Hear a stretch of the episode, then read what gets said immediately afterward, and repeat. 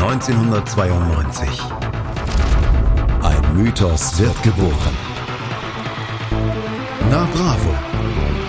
Der Podcast zu den Bravo-Hits auf meinmusikpodcast.de. Viel Spaß auf der Reise mit Jenny Wu und Andreas Thies. Herzlich willkommen zu einer neuen Ausgabe von Na Bravo, unserem Bravo Hits Fan Podcast hier auf meinmusikpodcast.de mit Jenny Wu und Andreas Thies. Hallo Jenny. Hallo Andreas. Wir können heute endlich auf zwei CDs zurückgreifen. Bei der Bravo Hits 1 war ja nur eine CD. Und ähm, was wir, bevor wir auf die Sachen zu sprechen kommen, können wir sagen, es ist viel Klasse dazugekommen, aber auch viel Masse, oder? Ja, es ist äh, vor allem viel Füllmasse bei den 32 Liedern, die wir hier heute zu besprechen haben, ähm, aber auch ganz große Bands bei. Absolut, ganz große Bands bei. Wir in Kurzform, das, was wir vorhaben, ist, wir wollen über die Bravo-Hits sprechen in jeder Ausgabe. Jeder nimmt sich von uns eine CD vor und äh, stellt die dem anderen vor und dann wählen wir unsere besten gealterten Songs, unsere am schlechtesten gealterten Songs und dann auch unser Guilty Pleasure und ob wir für solch ein Line-Up auf ein Festival gehen würden. Das in Kurzform in Folge 0 und in Folge 1 haben wir es nochmal etwas genauer erläutert kommen wir zu der Bravo Hits 2, die am 30.09.92 erschienen ist. Und wenn man auf chroniknet.de geht, dann steht da am 30. September 92 mit der Auflösung ihrer Marinebasis Subic Bay geben die USA ihren größten Militärstützpunkt an die Philippinen zurück. Wenn man sich die weltpolitische Lage 1992 anguckt und auch im September 92, kann man sagen, die Welt ist ja immer noch im Umbruch. Wir haben die Wende gehabt 89 und wir haben gerade so 91, 92 das dann gehabt, dass, ähm, dass Russland sich ja aufteilte in die diversen Republiken. Das Baltikum zum Beispiel spaltete sich ab. Dann auch äh, solche Länder wie Armenien etc. Und ähm, dass sich da die Welt erstmal so ein bisschen wieder ja sammeln musste. Wir haben dann auch noch den Krieg auf dem Balkan gehabt. Also eigentlich eine sehr spektakuläre Zeit damals nicht nur europäisch, auch für Deutschland. Also auch äh, innerhalb der Republik war einiges los. Wir haben im September 92 haben wir lauter solche Dinge gehabt, wo wir äh, gesagt haben, da ist in Estland was passiert. In Estland sind zum Beispiel Parlaments- und Präsidentschaftswahlen 1992 im September stattgefunden. Ähm, wir haben ähm, damals auch Benzinpreisdiskussionen. Wir haben sehr viel Wechselwährung oder Währungsdiskussionen gehabt. Also von daher, es war eine ganz, ganz unsichere Zeit und eine ganz, ähm, eine Zeit, in der viele nicht so richtig wussten, wie es jetzt weitergeht und sich das Ganze erstmal wieder sortieren musste nach diesem, ja, nach dem Fall der Mauer, nach dem Fall des Eisernen Vorhangs 19, 1989 und darin spielt dann ja auch so ein bisschen die Musik, beziehungsweise sie spiegelt sich auch wieder. Wir haben Ende der 80er den normalen Pop gehabt und gehen jetzt so langsam Richtung dieser Eurodance-Phase. Wir werden gleich über einen ganz großen Hit dieser Eurodance-Phase sprechen, aber so ein bisschen, ja, kam auch die elektronische Musik dann da rein. Ja, überhaupt bildeten sich dann in den 90ern Genres und, äh, und auch Gruppen, also Jugendgruppen. Man war entweder Rock-Fan oder man war Deepish Mode, also nach wie vor New Wave. Äh, es war eine ganz große, alles Englische äh, schwappte so über und das, was man zu DDR-Zeiten ja nur marginal mitbekam, äh, war auf einmal greifbar und war da und man hat sehr, sehr viel konsumiert und nachholen müssen. Ähm, es gab also diverse musikalische Abspaltungen und ganz viel Rockmusik. Ja, ganz viel Rockmusik. Vielleicht haben auch die Scorpions das auch mit, mit reingebracht, weil wir haben Anfang der 90er eine ganze Menge an Rockmusik gesprochen, äh, gehabt. Wir haben in Folge 1 schon über Mr. Big zum Beispiel gesprochen, die eigentlich als große Rockband galten, aber dann auch eher mit ihren, äh, mit ihren Schmachtfetzen dann die Erfolge hatten. Wir haben damals dann auch solche Bands wie ACDC gehabt, die, die große, große Platten geschrieben haben. Scorpions natürlich, was, was ich eben schon gesagt habe, diese, diese Hardrock-Geschichte. Und glaube ich auch, was ganz, ganz wichtig war damals, jedenfalls für mich als 15-, 16-Jähriger damals, ähm, MTV was eine, ein, eine ganz große Währung war, dass, dass damals die Videos ganz wichtig waren und dass doch verschiedene ja, ähm, Videojockeys dann ähm, sehr wichtig für einen wurden. Christiane Backer zum Beispiel aus Deutschland oder Ray Cokes, der für mich einfach eine absolute Legende damals war habe ich geliebt, die Sendung. Und natürlich, man hat Stunden vor dem Fernseher verbringen können und einfach nur Musikvideos geschaut. Das war ja auch eine Kunst für sich zur damaligen Zeit. Man hat sich noch Mühe gegeben und es war alles sehr neu. Ja. Absolut. Was hatte denn die Bravo damals für Titelthemen auf ihren, auf ihren, äh, auf ihren Covern? Also abseits der Musik äh, fand da ganz viel Beverly Hills äh, statt. Das war Beverly Hills und Baywatch. Das waren die beiden Serien der 90er, der, der Anfang der 90er. Also im September, wo ja auch unsere Bravo Hits, die zweite Ausgabe, äh, sich, sich befindet, haben wir Luke Perry, äh, der ja leider letztes Jahr, glaube ich, verstorben ist, und Jason Priestley, also die beiden Hauptdarsteller von Beverly Hills. Äh, und dann ein, ein sportliches Phänomen. Sport war ja eigentlich das Stiefkind der Bravo, des Bravo-Magazins, aber da kam Wrestling auf. Ja. Wrestling war nochmal das war ja also ein Markt, äh, der sich da, und ich glaube, das war also in der, in den, in den, in den neuen Bundesländern dann ein, ein fast noch größere, übte noch eine fast, fast größere Faszination auf die Leute aus, weil das so amerikanisch, das war so uramerikanisch war und brachial und dann diese Kostüme und es gab natürlich auch Popstars im Wrestling, also Brett the Hitman Hart, weiß ich, falls Mama zuhört gerade, die war großer Fan. Ja. Bei mir war es eher der Undertaker, das düstere, morbide, das fand ich klasse. Und ähm, zu Musikspaltungen elektronische Musik oder, oder äh, das, was man dazu zählte, war da jetzt auf den Titeln noch gar nicht so sichtbar, aber vor allem Rockmusik, also Metallica und Guns N' Roses. Und dann gab es auch so tolle Gimmicks, wie zum Beispiel, wie style ich mich zu einem Rockkonzert? Die geilsten, geil ohnehin ein Wort, das sehr oft stattfand auf den Bravo-Titeln, die geilsten Fan-Outfits zu Rockkonzerten. Und da trug man dann so ein Bandana oder zerfetzte Jeansjacken oder so. Hattest du so eine Phase? Also ich war, ich hatte ähm, Holzfällerhemden, hatte ich. Und ähm, ich war ein ganz großer Fan des Grunge. Und damals allerdings eher, eher Pearl Jam denn Nirvana.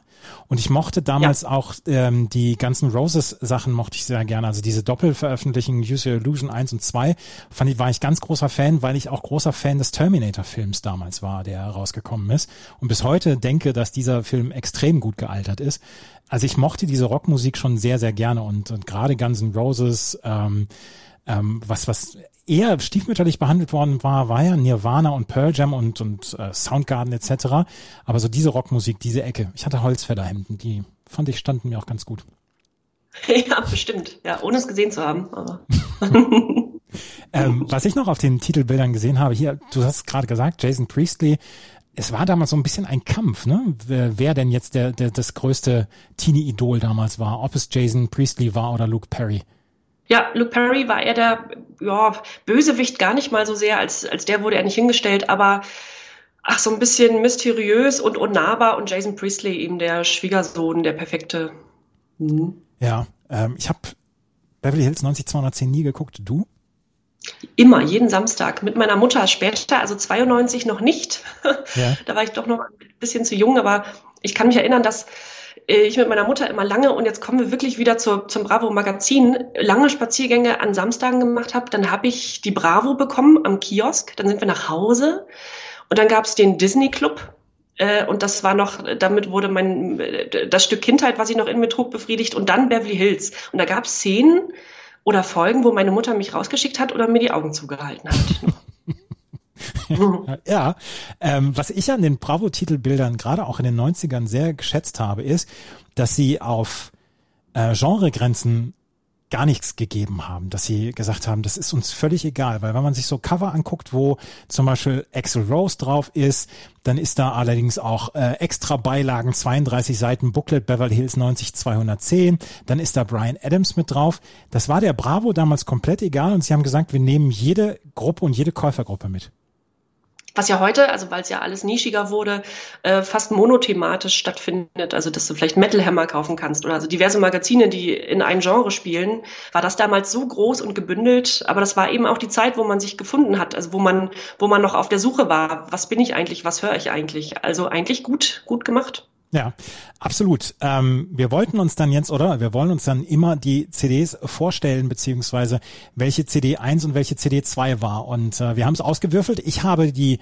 CD 1 bekommen. Und wenn man auf das Cover drauf guckt, hat man einen rot-gelben, ich bin leider farbenblind, deswegen kann ich es nicht zu 100% sagen, einen rot, ja, einen rot-gelben Hintergrund und ähm, den noch alten Bravo-Schriftzug, der ändert sich dann zu Folge 3 beziehungsweise zu Bravo Hits 3, aber es ist noch damals dieser alte Bravo-Schriftzug, den man auch auf dem Magazin sieht.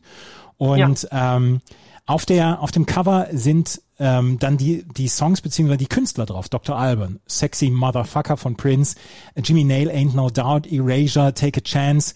Ähm, also es sind alle, es sind die größten Titel sind vorne drauf. Es ist wie gesagt rot-gelb mit verschiedenen Schriftgrößen. LSI, The Shaman ist damit drauf, wenn man sich drauf guckt oder wenn man da drauf guckt. 30.09.92 ist ähm, diese CD veröffentlicht worden. Und wenn man auf die CD 1 guckt, dann sieht man gleich, dass es mit äh, Dr. Alban beginnt, mit It's My Life. Und das ist eine, eine Nummer, die bis heute natürlich ähm, nach wie vor sehr, sehr viel Berühmtheit erlangt hat. Ähm, Dr. Alban, der Zahnarzt aus Nigeria, möchte ich sagen, ist in Nigeria geboren, ist dann äh, zum Studium nach ähm, Schweden gegangen und dort ist er entdeckt worden tatsächlich. Und ähm, It's My Life ist mit bis heute seine best veröffentlichte Single, beziehungsweise seine bestverkaufte Single, hat 1,6 Millionen ähm, Platten verkauft, aber es ist nicht sein erster großer Hit gewesen. Sein erster großer Hit war zwei Jahre vorher Hello Africa, dazu No Coke, äh, was damals so eine Anti-Drogen, ein Anti-Drogen-Song ja. war. Und äh, mit It's My Life hat er einen noch größeren Hit gehabt als mit einem Jahr später Sing Hallelujah. Dr. Alban, Alban Usoma Nwapa heißt er. Und äh, es war, wie gesagt, seine, seine fünfte Single und es war mit einer der größten Hits auf dieser ähm, ersten CD. Danach kommt gleich Sexy Motherfucker von Prince and the New Power Generation. Die Platte übrigens habe ich geliebt. Diamonds and Pearls von Prince and the New Power Generation. Ja. Ist bis heute sehr gut hörbar, wie ich finde. Wer, wer das nicht geliebt hat, hat nie gefühlt. Ja. So. ähm, ich meine, die Messlatte sehr hoch bei Prince. Genau. Ja, danach, äh, es, es wird nicht besser, aber auch nicht nur schlechter. Ja, absolut. Danach auf der 3 ist Jimmy Nail mit Ain't No Doubt, da kommen wir nachher noch drauf zu sprechen. Auf 4, das ist der erste Song, wo man sagt, ja, das kenne ich doch, aber das ist doch nicht das Original. Das ist Undercover mit Baker Street. Baker Street wird einigen von euch was sagen. Da hören wir mal gerade rein. Winding your way down to Baker Street Lighting your head and bed on your feet Well, another crazy day Drink the night away and forget about everything Gary Rafferty war der Originalkünstler. 1978 hatte der den Song gebracht. Und Undercover war eine Band äh, aus Großbritannien und die haben äh, versucht, Coverversionen von diesen Hits aus den 70ern zu bringen, hatten allerdings nur mit Baker Street ähm, ihren einzigen Hit, der ist damals auf Platz drei in Deutschland gewesen. Ähm, pff, da sage ich dann auch, das Original war besser. Auf jeden Fall. Das kenne ich gar Ich kenne Gary Rafferty. Ich glaube auch Schotte, oder? Ja. Äh, da, von dem kenne ich so einige Sachen, aber Baker Street zum Beispiel, das Original habe ich jetzt nicht im Kopf. War das erfolgreicher als das von Undercover? Wohl nicht, oder? Doch, ich glaube schon, dass das erfolgreicher war. Also, Ach, ich, also ich kannte diesen Song vorher schon und äh, habe dann noch gedacht, ah, weiß ich nicht, ob das so, ob das so richtig doll gelaufen ist, aber es lief gut in den Charts auf jeden Fall. Auf der 5 ist Marky Mark and the Funky Bunch, You Gotta Believe. Ist auch wieder so eine Nummer wie auf der Bravo Hits 1. Marky Mark er hatte später viele Erfolge als Schauspieler etc., aber dieser Song ist nicht so richtig durchgestartet. Auf der 6 Delta Funky Homo Sapien. Und jeder ähm, weiß oder kennt den Song von äh, Delta Funky Homo Sapien, äh, Mr. Doublina. Wenn ja. man muss ihn nur aussprechen, dann weiß man, wie es weitergeht. Ähm, Delta Funky Homo Sapien war ähm, danach ähm, hat dieser Hit oder war dieser, war dieser Song aufgekommen, Dr. Bombay. Und da hören wir auch nochmal gerade rein, weil vielleicht erinnert sich der eine oder andere dran.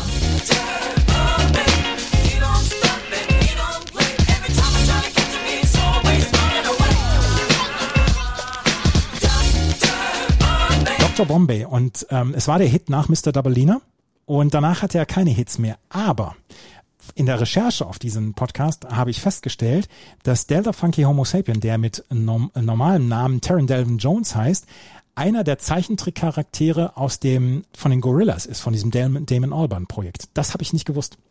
Oh nein, das ist mir auch neu das hätte ich niemals gedacht, dass der dann wirklich noch in diese neuen Zeiten dann äh, sich quasi rübergerettet hat, aber er war mit ein Teil von den Gorillas und ähm, hatte damals, das war der zweite Hit, er ist nicht ganz so durchgestartet wie Mr. Doubleina, aber ist auch auf dieser ähm, Platte drauf, auf der CD 1. Shabba Ranks, Mr. Loverman auf der 7 and Vogue, Giving Him Something He Can Feel. Das war der, ähm, das war ein Song einer Band oder Invoke war eine Band, die damals äh, zusammengestellt worden ist, nur mit Sängerinnen, mit schwarzen Sängerinnen. Eine ist zum Beispiel Miss Black California geworden, äh, damals in den 90ern. Und die hatten extrem große Erfolge. You're Never Gonna Get It ähm, war der erste. Hit von ihnen. Und dann hatten sie mit Don't Let Go, hatten sie noch 96 einen veritablen Single-Hit. Gab es, gibt seit ähm, 2008 nicht mehr. Cindy Herron war die äh, Miss Black California damals. Auf der neun haben wir Inner Circle Sweat, müssen wir glaube ich nicht vorspielen, weiß jeder. The Shaman mit LSI. Edelweiß mit Raumschiff Edelweiß. Und da fängt diese Szene an in Deutschland mit diesen ganzen Dance-Sachen. Wir werden später nochmal über Erotic zum Beispiel sprechen, Max Don't Have Sex with Your Ex oder so. Und Edelweiß war so ein bisschen, ja, so ein bisschen der Anfang davon. Und ähm, diese, diese Dance-Szene, die wir da haben, wir werden gleich nochmal über einen der größten Hits der Eurodance-Szene sprechen, aber Raumschiff Edelweiß ähm, mit dem, mit, mit dem Sample von der Raumschiff Enterprise Melodie im Hintergrund. Auf der 12, Ugly Kid Joe, Everything About You. Die sind so ein bisschen hochgespült worden damals in der Grunge-Geschichte. Connie Francis ist drauf mit Paradiso. Und äh, Connie Francis ist damals dann auch noch äh, mal ja auch gesampelt worden, diverse Male und ist hier mit ihrem Originalsong Paradiso mit drauf. Und äh, am Ende dieser CD sind dann noch Kim Wilde, die B-52s und Otis Redding. Otis Redding mit Try a Little Tenderness, da wollten sie wohl so ein Oldie noch mit dabei haben. B-52s, die ich nie so richtig verstanden habe mit Good Stuff. Und Kim Wilde, Who Do You Think You Are? Wo ich bei Kim Wilde gedacht habe, die ist auch in Würde gealtert. Die hat nichts gemacht, wo man sich jetzt heute sagt, boah, ey, das hättest du vielleicht nicht besser nicht gemacht, oder? Oder erinnerst du da was anderes? Ja, nee, 40 äh, Jahre Lederjacke und auftopiertes Haar und irgendwie ist die sich treu geblieben und tritt immer noch auf. Ich kann mich an so eine, ich glaube, Silvesterparty erinnern, wo sie Hauptakt, also vor ein paar Jahren Hauptakt am Brandenburger Tor in Berlin war. Das muss man auch erstmal schaffen, in dem Alter noch oder überhaupt mit der Karriere im, im Rücken nochmal Hauptakt in Berlin zu sein. Absolut. Also Kim Wilde und die B-52s beschließen dann mit Otis Redding zusammen diese CD 1. Und wir werden gleich natürlich auch noch darüber sprechen, welche Songs am besten gealtert sind und welche am schlechtesten gealtert sind und werden dann auch noch ein paar Songs hören. Das gleich im zweiten Teil hier von Na Bravo auf meinmusikpodcast.de zu den Bravo Hits 2. Die Bravo Hits 2, die erste CD, die zwei CDs hatte, beziehungsweise die erste Veröffentlichung, die zwei CDs hatte. Und Jenny, it's your turn. Stell uns die CD 2 vor ähnlich bunt gemischt wie die erste, beginnt mit Erasure, äh, ein, einem eine der äh, der ABBA-Covers. Die haben ja also einiges gecovert und irgendwie möchte man oder wünscht man sich, dass man dass, dass man aber nicht covert und dass es dann wenigstens schlecht ist, sodass man es ganz schnell wieder vergisst. Aber Erasure kann man es nicht übel nehmen. Und Take a Chance on Me ist ein, ein, wie ich finde, ein großer, großer Hit. Und irgendwie haben die das gut hinbekommen. Das war so, äh, tacky, ich weiß nicht wie man, so schrill und übertrieben, dass es irgendwie wieder gut war. Erasure, große Band, sprechen wir später noch drüber. W, äh, ja, was fällt dir zu W ein? Ich weiß nur, dass die als, also das waren wohl Italiener und galten als Italo-Disco, wobei ich das überhaupt nicht als Italo-Disco ein, einstufen würde.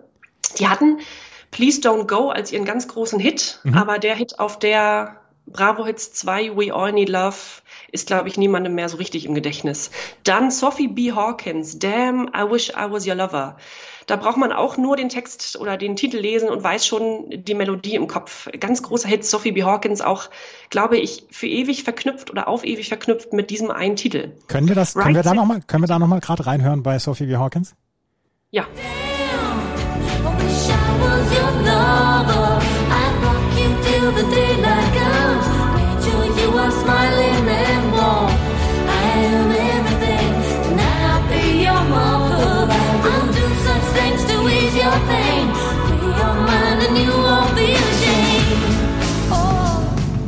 eine ganz großartige Folge von Community, in der Sophie B. Hawkins ja. auftritt. Die ist, das war ihr großes Comeback und äh, die wurde genau in der Serie mit Susan B. Anthony, einer Frauenrechtlerin, verwechselt. Genau. Und die Darstellerin oder die Figur in der Serie möchte sich nicht die Blöße geben, dass sie da äh, den falschen Namen benutzt hat und macht dann einen Schultanz, einen Sophie B. Hawkins Schultanz, wo sie dann auch auftritt. Ja. ja. Das ist eine Sache, weil ich Community erst vor kurzem geschaut habe und habe ich mich ganz doll darüber gefreut. Ich mochte Sophie B. Hawkins in den 90ern sehr gerne. Absolut, war nicht meine Zeit, aber äh, verständlich, ja. Dann Right Set Fred, Daydream. da klang für mich klang jeder Song von Right Set Fred gleich und äh, das ist auch heute noch der Fall. Also die covern ja immer noch. Haben die überhaupt nur gecovert, also ausschließlich, oder hatten die eigene Songs? Weißt du das? Ist I'm Too Sexy? Ist das eine Coverversion? Weil das hatten wir in der Bravo Hits 1 besprochen. Richtig, da würde ich vermuten, dass es ein, ein eigener Song ist. Ja, ähm, sie haben viel gecovert äh, und auch dieses Daydream ist ja ist ja eine Coverversion. Ähm, right Set Daydream war so ein bisschen der Hit nach dem Hit, beziehungsweise der Song nach dem Hit, wo es ja gerade bei diesen One-Hit-Wondern auch in den 90ern sehr viele Schwierigkeiten gab, das nochmal zu reproduzieren. Es sind ja nun die wenigsten Bands gewesen, die mit Nachfolgehit dann da, darauf gekommen sind. Und auch Daydream war nicht so richtig erfolgreich dann. Und ähm, das war ein bisschen fantasielos, hatte ich das Gefühl. Ja, es war sehr, es war sehr einfach und poppig, ja. Ja. Dann äh, Temple of Love von den Sisters of Mercy. Anschließend Mr. Big. Da sind wir wieder bei Mr. Big, hatten auf der Bravo 1 äh, ihren größten Erfolg als Titel. Und jetzt Just Take My Heart. Erinnerst du dich an den Song? Ich habe ihn, ich habe in der Recherche auf diese Sendung habe ich ihn nochmal gehört und habe gedacht, ja, Just Take My Heart. Ja, doch. Den kann ich, den ja. kann ich noch erinnern, aber er ist dann äh, sehr schnell in der Vergessenheit oder in der Ver ähm, in der Versenkung verschwunden und am Ende bleibt halt nur To Be With You als Song von Mr. Big übrig. Ja, was schade ist, weil genau diese beiden Titel ja eigentlich die, die Balladen sind, für die Mr. Big als Band ja so gar nicht stand, weil es ja eigentlich eine Rockband war und äh, so Classic Rockband. Aber, ja. ja. Äh, Alice Cooper, School's Out, glaube ich, äh, jede, jede Frau zwischen 50 und 60, äh, die sich dann einmal im Jahr betrunken in einer Kneipe nachts wiederfindet, singt diesen Song gröhlend oder wirft, wirft einen Euro in die Jukebox und es wird sich immer Alice Cooper gewünscht. Hallo Mama an dieser Stelle.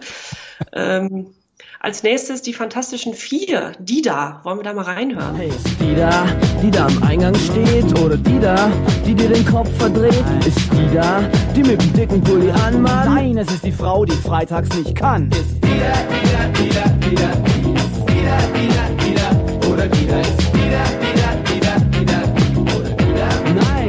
Wie stehst du zu den Fantastischen Vier? Also jetzt auch im Gesamtkontext ihrer Karriere?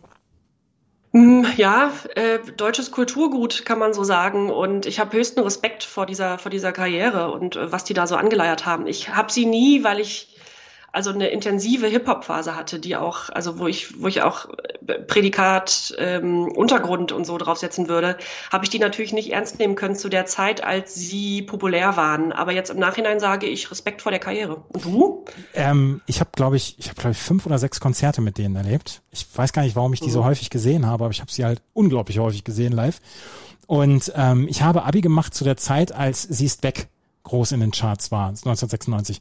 Und damit sind sie mir halt immer noch sehr positiv in Erinnerung. Und ich habe auch großen Respekt vor der Karriere. Vor allen Dingen, die haben auch nie was so richtig Peinliches gemacht, finde ich. Ähm, Thomas D. Mhm. hat jetzt, hat jetzt nicht alles, was der angefasst hat, war ein Treffer. Aber insgesamt kann ich damit voll und ganz leben. Und die sind, die sind meiner Meinung nach angenehm unpeinlich. Ja, und da ist es auch ganz, ganz schön mal zu sehen äh, bei so Ex-Stars, dass die nicht peinlich geworden sind. Die machen ja, die machen ja noch gute Sachen. Also dann sitzen die vielleicht mal in der Jury bei einer, ja. bei einer Show. Aber da ist keiner der Mitglieder ist unangenehm aufgefallen nach der Karriere. Absolut. Und sie haben ja immer noch eine Karriere, das darf man ja auch dazu sagen. Smudo, Thomas D., wenn ihr uns zuhört, wir wollen euch nicht hier ja. totschreiben. Ganz liebe Grüße an dieser Stelle. ja, jetzt kommt ein Kracher. Ein ganz großer. Snap, Rhythm is a Dancer. Und da sind wir bei Eurodance. Das war ja, ich glaube, bahnbrechend für diese ganze Zeit, für diese riesige, riesige, für dieses Genre, was dann aufkam. Wir werden über sehr viele Eurodance-Songs in dieser Sendung noch sprechen. Aber ich möchte das vorweg spoilern. Ich glaube, es gab nie einen besseren Song als Snap Rhythm is a Dancer. Besser in dem Genre oder besser, besser insgesamt? Nein, nein, besser in dem Genre. Um Gottes Willen. das hätte ich, ich hätte jetzt an dieser Stelle abbrechen müssen. Nein, also besser in dem Genre. Und wer unsere, wer unseren äh, Opener hört, unsere Titelmelodie, die ist angelehnt an Rhythm as a Dancer. Und ich finde, das ist nach wie vor ein Song, der nach wie vor funktioniert. Und ähm, Rhythm is a Dancer, ich glaube nicht, dass es einen größeren, einen besseren Song in dieser, in diesem Genre gibt als Rhythm is a Dancer. Der hat damals, der hat damals den Standard gesetzt, finde ich. Absolut, der ist auch perfekt produziert. Da ist nichts zu viel oder das wird nicht über. Das ist tatsächlich in der, in der Musikrichtung das Nonplusultra, ja. Ja, absolut. Snap Rhythm is a Dancer auf der neuen, auf der zweiten CD. Dann Betty, jetzt kommen zwei so, naja, Betty Boo, Let Me Take You There. Und anschließend Errol Brown, Secret Rendezvous. Errol Brown war der von, von Hot Chocolate, oder? Das weiß ich nicht. Ich, ich musste gerade überlegen, ja, ähm, der mit dem, mit dem viel zu kleinen Po und der viel zu engen Hose. Darauf habe ich jetzt nicht geachtet, aber Errol Brown, äh, das werden wir jetzt live dann nochmal ähm, bringen. Errol Brown ist 1943 geboren, 2015 schon ähm, gestorben und er war Hot Chocolate, tatsächlich. Er war einer der Begründer von Hot Chocolate. War er das Gesicht von Hot Chocolate? Ja, war er auch. Na gut, da habe ich jetzt nur Bilder im Kopf, aber keine Musik im Ohr. das war so sollte es ja auch sein. Aber in, in, seiner Solokarriere war er auf der Bravo Hits 2 drauf mit äh, Secret Rendezvous. Secret von, Rendezvous. Von Dieter Bohlen produziert übrigens. Wirklich? Nein. Mhm. Ja, ja. Das ging damals schon los mit Dieter Bohlen, ja. ja absolut. Das, wird ohnehin so sein, dass wir, dass, dass Alex Christensen und Dieter Bohlen sehr häufig noch, äh, noch erwähnt werden. Davon gehe ich auch aus, ja. Ja. Dann äh, große, womöglich eine der größten Bands auf diesem Album, Red Hot Chili Peppers mit Under the Bridge. Auch noch äh, einer der populärsten Songs. Und da können wir auch nochmal gerade in die, in die Hook reinhören von Red Hot Chili Peppers, weil das kommt einem dann auch sofort wieder in, ins Gedächtnis. Sometimes I like I don't have a partner. Sometimes I feel like my only friend is the city I live in, the city of angels. Lonely as I am, together we cry. Auf der Blood Sugar Sex Magic drauf damals von ähm, den Red Hot Chili Peppers. Und es war der größte Hit auf der Platte. Und ich fand das total schade, weil äh, Give It Away fand ich zum Beispiel viel, viel cooler damals. Viel energischer, viel besser. Ich persönlich hatte mit, äh, mit den Red Hot Chili Peppers gar nicht so viel zu tun. Äh, ging sehr an mir vorbei, erst später so ein bisschen, aber fand ich nie so, fand ich nie ganz oben. Ich kann mich aber an Konzerte erinnern, das ich besuchte in Hamburg, da spielten die mal, ich weiß nicht mehr in welchem Jahr, das muss so 2002, 3, 4 vielleicht gewesen sein, spielten die mal auf dem Saturn oben auf dem Dach. Mhm. Vermute, das war so eine MTV-Sondersendung oder sowas oder eine Sondershow. Und da bekam man natürlich nur ausgewählt Tickets für. Und ansonsten haben sich die Menschen unten, das ist also ein riesiges Hochhaus in der Hamburger Innenstadt, haben sich Leute unten versammelt. Und ich stellte mich mit meiner damaligen besten Freundin mit einer Flasche, äh, sage ich an dieser Stelle nicht, hin und dann haben wir uns das unten angehört. Also der Klang war einigermaßen okay und man konnte so ein bisschen erahnen, was da oben stattfand. Und danach hatte ich dann eine ganz intensive Phase und habe Red Hot Chili Peppers gehört, weil ich das eben so faszinierend fand, dieses Konzert und überhaupt dieses ganze Setting und wie aufgeregt alle waren. Aber habe dann irgendwann feststellen müssen, es ist nicht meine Musik. Mich hat immer gestört, dass Anthony Kiedis nicht singen kann. Ja. Also auf den Platten hört sich das, das gut an und ich, ich mag einige Platten von denen mag ich wirklich sehr, sehr gerne. Und ich glaube auch, dass das sie viel gemacht haben für die Rockmusik, beziehungsweise dann auch ähm, in dem Kram. Aber wenn man sie live hört, und ich kann mich an dieses Konzert auch erinnern, ich habe es damals im Fernsehen gesehen, dann fällt einem auf, dass Anthony Kiedis, wenn er live singen muss, nicht singen kann. Und das ist etwas, was mich immer etwas abgestoßen hat dann von diesen Bands. Das ist so schade. Das ist, äh, betrifft ganz viele Rockbands, wo die Sänger auf Platte gut klingen, aber so ein bisschen weinerlich ohnehin schon.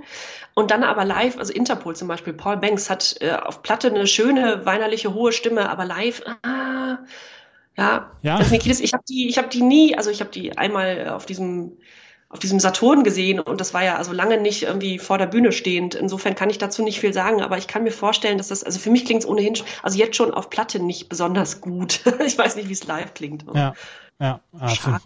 Aber eine der großen Bands hier auf dieser Platte auf der Bravo Hits 2. Absolut, ja, ja, fanden auch noch sehr, sehr lang statt. Dann äh, auf die Red Hot Chili Peppers folgt Smokey, You're So Different Tonight. Das, Dann, ist, das ist wieder einer dieser Songs, wo ich sage, was zur Hölle? Ja. Also was, was sucht der, was sucht dieser Song auf der Platte? Ist das wirklich Füllmaterial gewesen, wo man gesagt hat, okay, wir wollen zweimal 16 Tracks bringen, äh, wir, wir, wir haben jetzt noch ein, zwei übrig? Ja, und wir brauchen jetzt noch irgendwas aus dem Genre äh, XY. Waren die, äh, das ist überhaupt die Frage, waren die in den Charts vertreten in den Deutschen? Mit dem Song nicht. Mit dem Song nicht, ja. ja. Und da fragt man sich wirklich, wie, wie kam das denn zustande? Aber auch da haben wir ja in Folge 1 dann schon geklärt, sechs Wochen vor Veröffentlichung wurden die Songs ja ähm, identifiziert, die draufkommen sollten. Und da war, da wurde wahrscheinlich gedacht, hier, Leute, das, das kriegen wir hin mit Smokey, die kriegen wir in die Charts. Hat nicht so richtig funktioniert, glaube nee. ich. nee. Und auch mit, äh, mit dem nächsten Saigon Kick, Love is on the Way. Hat auch nicht funktioniert. Sind die platziert? ja, das ist, ähm, sind auch nicht in den Charts gewesen, beziehungsweise nicht weit oben in den Charts gewesen. Und ein Song, der völlig zu Recht vergessen ist. Saigon Kick, Love is on the Way.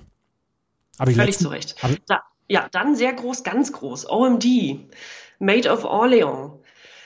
Dieses Video, erinnerst du dich an das Video, dieses Pferd und äh, mhm. also die, überhaupt diese ganze Stimmung des Videos, das war überhaupt alles von OMD, aber dann diese Ballade, das war so anders, es passt überhaupt nicht zum Rest der Band und derer Titel, aber das äh, war ein ganz großen Hit, Made of Orleans. Ich kann schon mal vorweg sagen, wir hören diesen Song gleich noch, beziehungsweise die Hook davon und OMD habe ich auch immer respektiert. Also ich, ja. die waren für mich immer okay. Das war nie so meine Band, wo ich gesagt habe, da, da muss ich jetzt alles von haben. Aber das ist auch so eine Band, wo ich gesagt habe, das ist in Ordnung. Die, die, die kann ich, die kann ich leiden. Die kann ich leiden und die waren ja auch in dieser ganzen nordenglischen Szene recht kredibil, obwohl ja. die schräge Musik gemacht haben zwischendurch. ja. ja. Und dann und dann mit einem großen Boom verabschieden wir uns mit Westernhagen. Steh auf. Wollen wir auch nochmal reinhören? den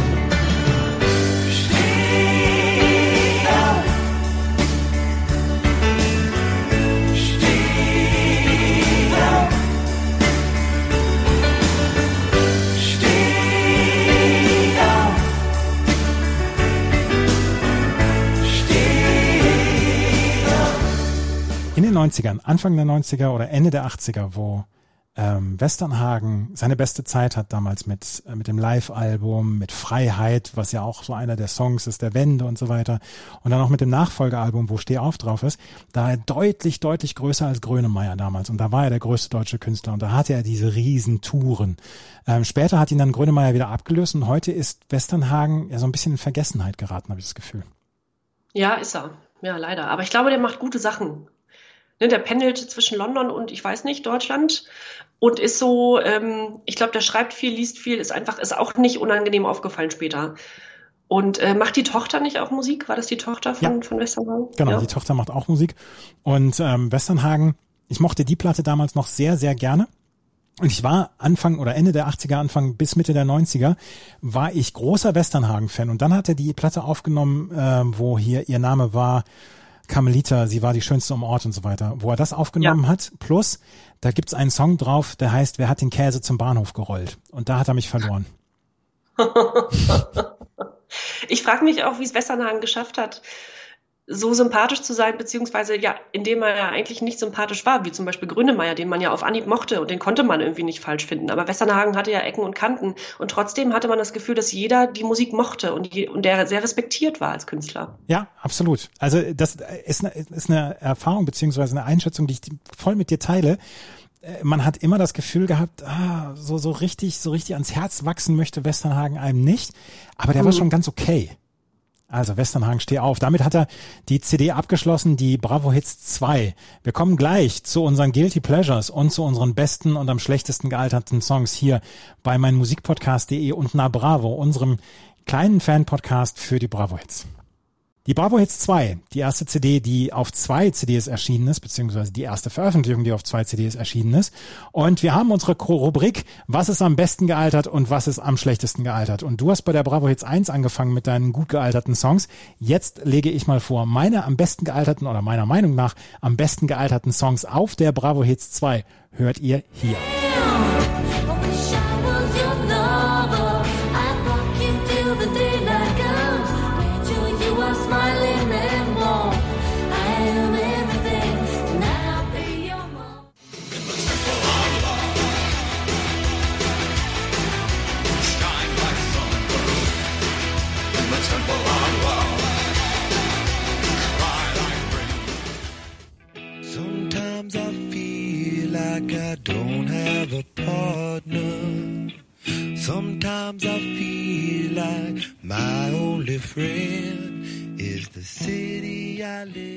Also Sophie B. Hawkins haben wir eben schon gesprochen. Ich fand das super und ähm, ich fand sie als Person sehr spannend und finde sie nach wie vor als Person sehr spannend. Und Damn I Wish I Was Your Lover, wenn das im Radio läuft heutzutage, denke ich immer noch, wow, cooler Song. Dann, und darüber haben wir vorhin, die haben wir ein bisschen übersprungen vorhin, ähm, Sisters of Mercy, of Mercy mit Temple of Love. Ich finde, Sisters of Mercy, Temple of Love ist bis heute eine absolute Indie-Disco-Peitsche. Und ah, wirklich. Überrascht mich jetzt. Ernsthaft? Ja. Und die Version mit Ofra Hasa fand ich total cool. Ofra Hasa leider auch viel zu früh von uns gegangen. Aber diese Version fand ich ganz, ganz großartig und äh, würde ich bis heute dazu tanzen.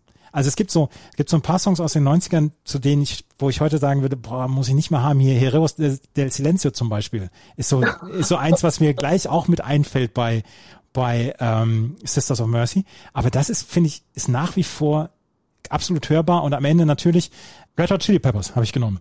Ja. Und ähm, da sage ich, ja, es ist super gealtert, es ist völlig in Ordnung gealtert. Was, was überrascht dich?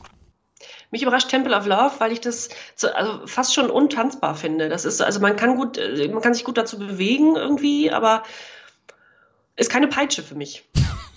Dutzende Mal. Dutzende, Dutzende Male auf der, Musik, auf der Musikbox-Tanzfläche in Minden ausprobiert. das wissen auch nur Insider, was das ist. Die, Musik, die, Musik, die Musikbox, ist, die Musikbox ist meine, ist meine Heimatdisco und äh, da habe ich damals zu Temple of Love von äh, Sisters of Mercy gerne und häufig getanzt. Ja, als einziger der Tanzfläche. Nein, nein, nein, nein. Wir in Ostwestfalen, wir wussten, was, was gut ist. Ähm, aber ja. kommen, wir, kommen wir mal zu deinen gut gealterten Songs. Das hören wir nämlich jetzt hier.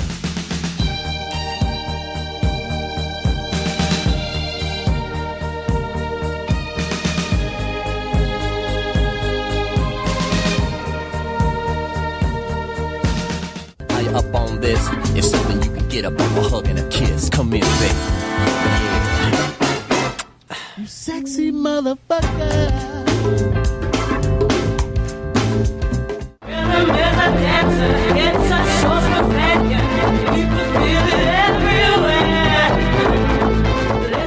Wo wir schon beim Tanzen waren. Zu, all drei, zu allen drei Hits habe ich schon mal mehr oder weniger gut getanzt. Und zwar so unterschiedlich, weil es äh, weil's so unterschiedliche Lager sind. Also Snap natürlich absolute, ich würde sagen, Präpubertät und Pubertät. Ähm, ich bin ja dann doch ein paar Jahre jünger als du und das war, also Snap heute noch. Und da würde mir im Leben nicht einfallen, sitzen zu bleiben, wenn das Lied kommt. Da muss man sich zu erheben und tanzen. Ich glaube, und auf, ist, entschuldige, ich, ich, glaube, auf einer guten Anlage ist dieser Song mit diesem, mit diesem, mit diesem Beat dahinter, ist ja. das absolut noch richtig gut hörbar. Total. Und jetzt, also die ganz großen Techno- und Elektroproduzenten wie Calvin Harris oder die man so kennt, die besinnen sich jetzt wieder zurück auf auf diesen, auf diesen, auf diesen Eurodance oder auf so Rave-Dance, mhm. also was ja, das war ja so sehr gemischt und äh, auch Love Parade-Zeiten dann später und so. Also das kommt gerade so wieder und die Leute haben so Bock, weil das tatsächlich sehr tanzbare Musik ist oder war. Ja. ja. Dann äh, OMD Made of Orleans, ja, da kann man äh, auch eher schwufen als tanzen zu weil ja alle anderen, also alle anderen OMD-Hits, die mir jetzt so einfallen, Electricity und so, das ist ja, das ist ja Feuer, das, das sind ja richtige Peitschen, aber Made of Orleans ist irgendwie, äh, auch fast so schön, aber man hat dazu getanzt und man hat jemanden dazu angeschmachtet. Und Prince, ja, äh, ich, also Sexy Motherfucker allein schon überhaupt, das war alles von Prince war so gut anrüchig, dass man ihm das nicht übel genommen hat. Also es war teilweise hart an der Grenze sexy, aber dann auch wieder so gut und ehrlich, dass es, äh, also ich habe es zu der Zeit natürlich noch nicht verstanden, aber äh, das, hat, das hat einen irgendwie angemacht und dazu tanzt man ja heute noch gut und viel. Ich habe es vorhin schon gesagt, ähm, ich finde diese Platte mit, mit Diamonds and Pearls und so, finde ich ganz, ganz großartig. Ich hatte die damals, die CD habe ich leider nicht mehr, musste ich leider feststellen. Aber die fand ich ganz großartig und ich habe eben mit dem Hintern wackeln begonnen, als dieser, als dieser Hook kam. Ja, immer noch. Und ich gucke mir auch gerne, es gibt, da bin ich kein so großer Freund von, äh, sich alte Konzerte auf Dreisat und auf Arte und so gibt's ja immer mal Konzertmitschnitte und so, da gucken sich ja Leute, gucken sich das stundenlang an. Das kann ich nicht mehr so richtig, aber bei Prince würde ich immer die Ausnahme machen. Wenn es Prince-Mitschnitte oder ganze Konzerte oder sowas gibt äh, in der Mediathek, schaue ich mir immer wieder an, weil das so mitreißend und gut ist und weil das so ein fantastischer Künstler war.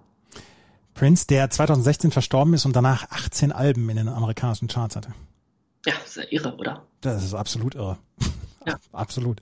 Also ähm, kann ich kann ich voll und ganz mitgehen mit deiner Liste und dieser dieser Song Sexy Motherfucker, als ich ihn jetzt ich habe ihn jetzt lange nicht gehört und jetzt nochmal wieder gehört habe, ich gedacht, ja, das ist cool, das ist auch ein cooles Video gewesen und ähm, ja, ich meine, der Mann war nur 1,55 groß, ne, aber ja. das war ja. schon war schon Ich glaube, die Tänzerin, die Tänzerinnen, die er sich dann immer so, die waren so 1,30. Die mussten kleiner sein als er, oder? Ja, ja. Tja. Prince, leider auch viel zu früh verstorben, vor vier Jahren. Vor vier, ja. Mehr als vier Jahren. Ähm, wenn wir gut gealterte Songs haben, haben wir auf dieser Platte aber auch schlecht gealterte Songs. Und äh, da fängt jetzt äh, Jenny an mit ihren am schlechtesten gealterten Songs.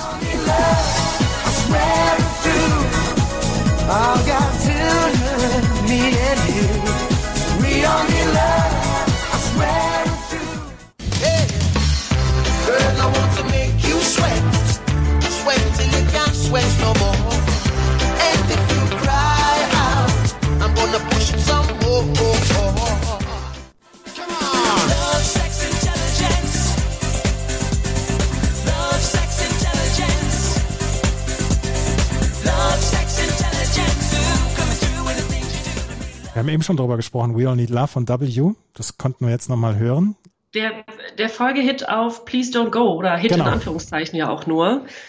Äh, Please Don't Go war ja, war ja wirklich ein Hit, aber das, und das, der klingt ja ähnlich, oder? Also wenn man, wenn man weiß, dass es dieselbe Band ist, hört man raus, klingt wie der erste Hit. Ja, absolut, absolut, ja, ja. Ähm, Brauche ich auch nicht mehr. Braucht man überhaupt nicht. Und der ist leider nicht Fisch, nicht Fleisch. Der ist, das ist nix. Also, wohingegen Please Don't Go ja irgendwie noch tanzbar und einprägsam war, ist das jetzt leider gar nichts. Ja. Dann hast du noch Inner Circle Sweat. Inner Circle. Ja, Sweat. Mir leider auch zu banal. Also Inner Circle gab es ja auch schon seit den 70ern und die haben dann in den 90ern erst so richtig Erfolg gehabt. Und hat ja, die haben ja dann Reggae, also quasi einem breiten Publikum zugänglich gemacht mit auch anderen Bands und, und Künstlern zu der Zeit. Und da hätte ich mir gewünscht, dass es irgendwie ein besserer Hit ist, aber das war auch nicht, das, das, das war so weichgespülter Reggae, irgendwie war es nicht schön. Fand ich, fand ich überhaupt nicht gut. Ein furchtbarer Text, ja. den man sich heute, den man sich ja. heute dann auch nicht mehr durchlesen sollte. Und ähm, darf ich die Geschichte erzählen, dass ich die mal live gesehen habe? Ja, bitte. Mein erst, mein allererstes Festival, wir kommen gleich noch auf Festivals zu sprechen. Mein allererstes Festival, was ich gesehen habe, war mit Inner Circle, war mit Pur und war mit Fear in the Slaughterhouse als Headliner. Und da waren Inner Circle nachmittags dabei. Und die haben. das ist eine erlesene Zusammenstellung damals gewesen. Und äh, die haben, die haben damals da gespielt und damals fand ich es noch okay und so weiter, aber komplett komplett, komplett weg. Also kannst du eigentlich nicht mehr bringen, den Song. Nee, wirklich nicht, ja. Stell ich mir so weiße Hausfrauen vor, die da zu tanzen und dann kann es in, in, meinem Kopf kann es auch ab, abgespeichert werden als ja. bitte weg. Und The ja. Shaman mit Love, Sex, Intelligence. Der Titel schon, also wo wir schon bei schlechten Texten sind. LSI, Love, Sex, Intelligent. Intelligence. Nein, danke. Ja. Auch überhaupt kein, keine Aussage, kein guter Song, nichts bei, was irgendwie griffig ist. Ja, das. Ähm, ich habe drei andere Songs, die auf meinem auf meiner schlecht gealterten Liste sind, und wir können sagen, es ist relativ viel Filmmaterial auf dieser Platte gewesen, und äh, da hören wir mal rein, was bei mir sehr schlecht gealtert ist.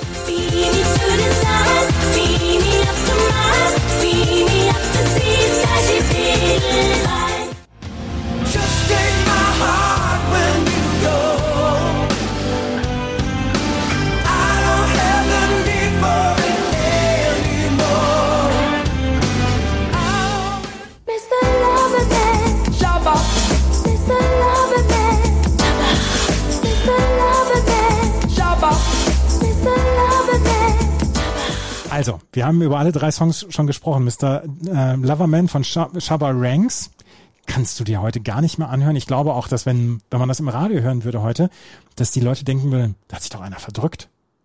Ja. ich weiß auch gar nicht, was das sein soll. Ist das, ist das Reggae, Ragga, Muffin oder was ist das für eine Musikrichtung? Das, ich kann damit überhaupt nichts anfangen. Und das ist ein Song, den ich heute komplett weiter skippen würde und sagen würde, Leute, bitte, ich möchte es wieder, ich möchte es wieder vergessen, diesen Song. Ja, ja, unbedingt, ja. Genauso wie Raumschiff Edelweiß von Edelweiß. Ich habe vorhin schon darüber gesprochen, dass das so der Anfang dieser Eurodance-Szene war, wo dann auch viele solcher Bands kamen, Bands, Projekte kamen wie ähm, ja. Erotic oder so und Edelweiß mit Raumschiff Edelweiß, das war auch ein furchtbares Video. An dem Song stimmt irgendwie so gar nichts mehr. Und es wird gejodelt. Es ist ein, es ist ein Dance-Song, in dem gejodelt wird. Viel mehr muss man darüber nicht wissen. Absolut, ja. ja geht, nee, geht gar nicht. Und dann habe ich halt noch Mr. Big Just Take My Heart. Und da muss ich sagen, der Song macht mich ein bisschen aggressiv. Das ist mir zu sehr auf diese Feuerzeug, auf diese Feuerzeugfresse. Also ich, ja. man will unbedingt die Wunderkerze oder das Feuerzeug anhaben. Ja, meinst du, ja? Ja, und davon hat es halt viel zu viele Songs gegeben. Und ich glaube auch, wenn wir ein, ein Seitenprojekt machen würden und über alle Kuschelrock-CDs gehen würden, dann würde uns das mit der Zeit auch aggressiv machen. Ja, oh Gott, ja. Da würden wir nach zwei Folgen aufhören müssen. Weil wir dem Alkoholismus erlegen sind. ja, also das ist, das sind so Sachen, die, die kann ich, die kann ich heute nicht mehr hören und möchte ich auch nicht mehr hören. Das sind unsere gut gealterten und schlecht gealterten Songs. Und wie in jeder Sendung und in jedem Podcast gibt es dann natürlich auch unser Guilty Pleasure. Vielleicht, ähm, vielleicht machen wir da so ein bisschen einen Fehler, dass wir sagen, okay, die Leute können uns nicht mehr ernst nehmen, aber jeder hat sein Guilty Pleasure auf jeder Bravo Hits und sagt, ach, so schlecht war das gar nicht. Und wir hören mal in meinen Guilty Pleasure rein.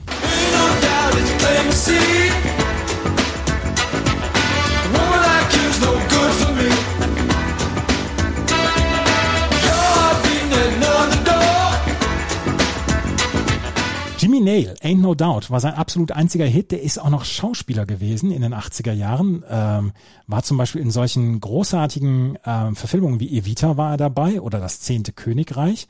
Ähm, allerdings auch in Das Tier 2. ja.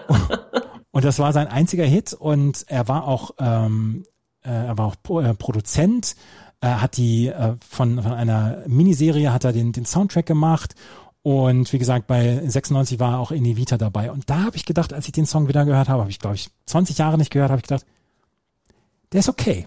Der, der, der kickt immer noch und den, den höre ich jetzt wieder ganz gerne, denke ich. Der ist okay, aber reicht das für ein Guilty Pleasure für dich? Ich, wenn ich auf diese, auf die Liste der, der Bravo Hits 2 gucke, ist das mein Guilty Pleasure. Ich kann, also, wenn ich natürlich durchgehe von hinten, Westernhagen, komme ich heute noch mit klar, OMD, Saigon Kick kannst du nicht, kannst keinem anbieten, Smokey nicht, Errol Brown nicht, Betty Boo nicht, Snap Rhythm as a Dancer als Guilty Pleasure zu bezeichnen, ist ja auch Quatsch. Ähm, ja.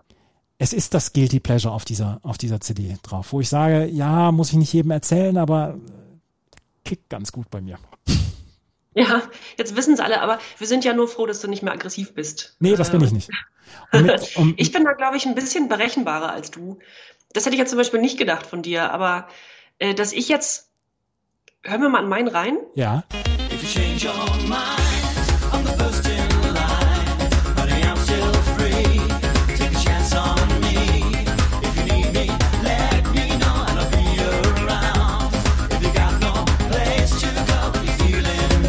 Glaube, 70 Prozent der Leute, die das hören, sagen, das ist doch kein Guilty Pleasure, das ist doch völlig in Ordnung.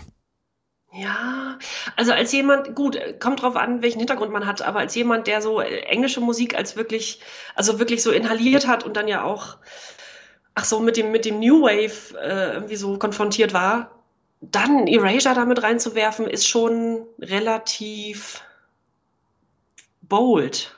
Also wie sagt, wie, wie sagt man auf Deutsch? Ja. Mutig. Mutig, ja.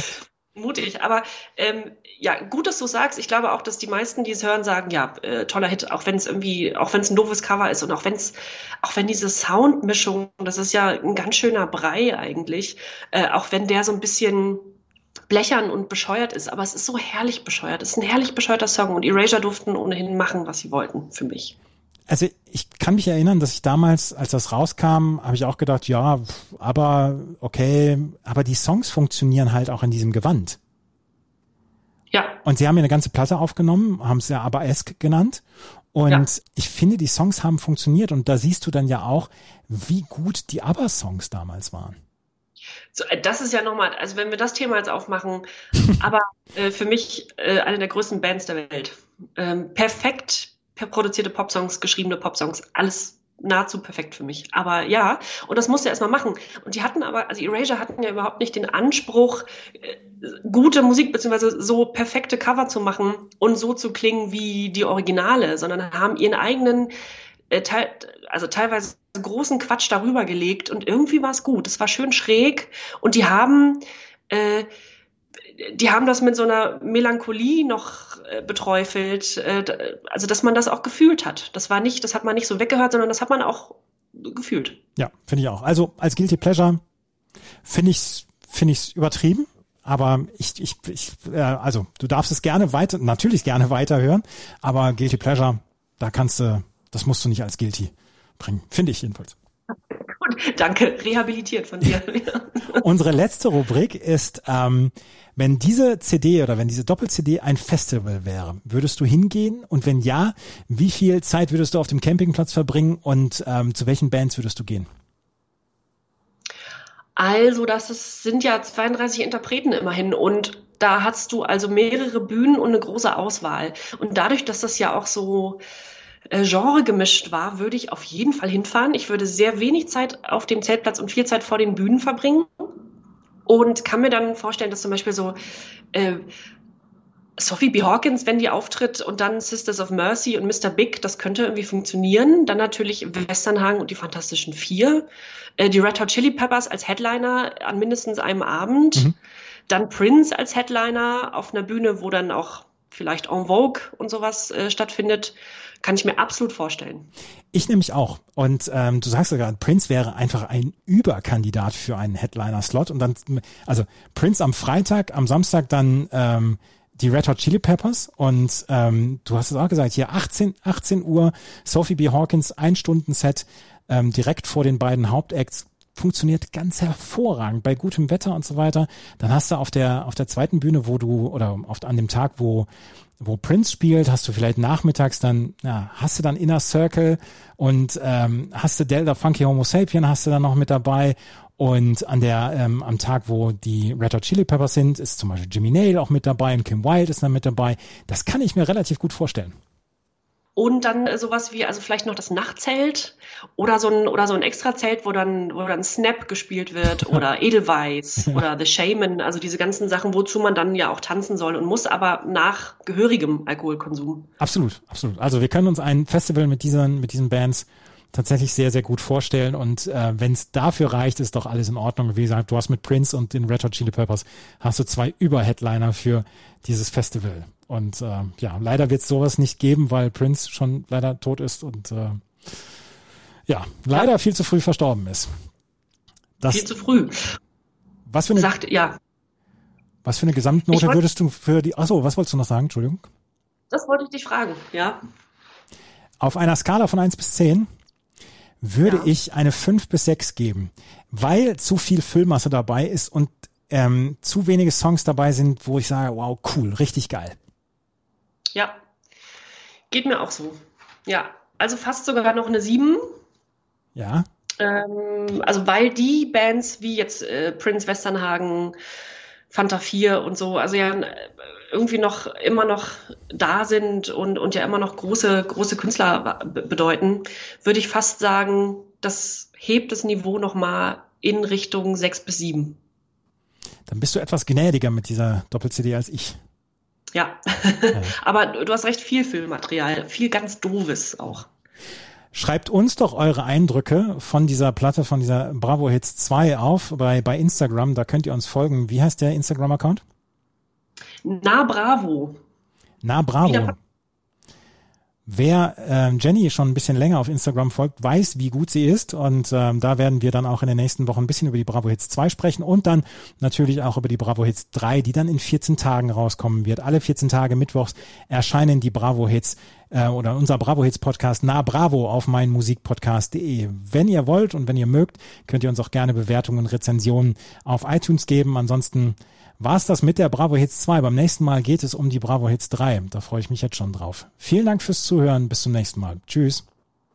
Tschüss, bis in zwei Wochen. 1992. Ein Mythos wird geboren. Na Bravo. Der Podcast zu den Bravo-Hits auf meinmusikpodcast.de.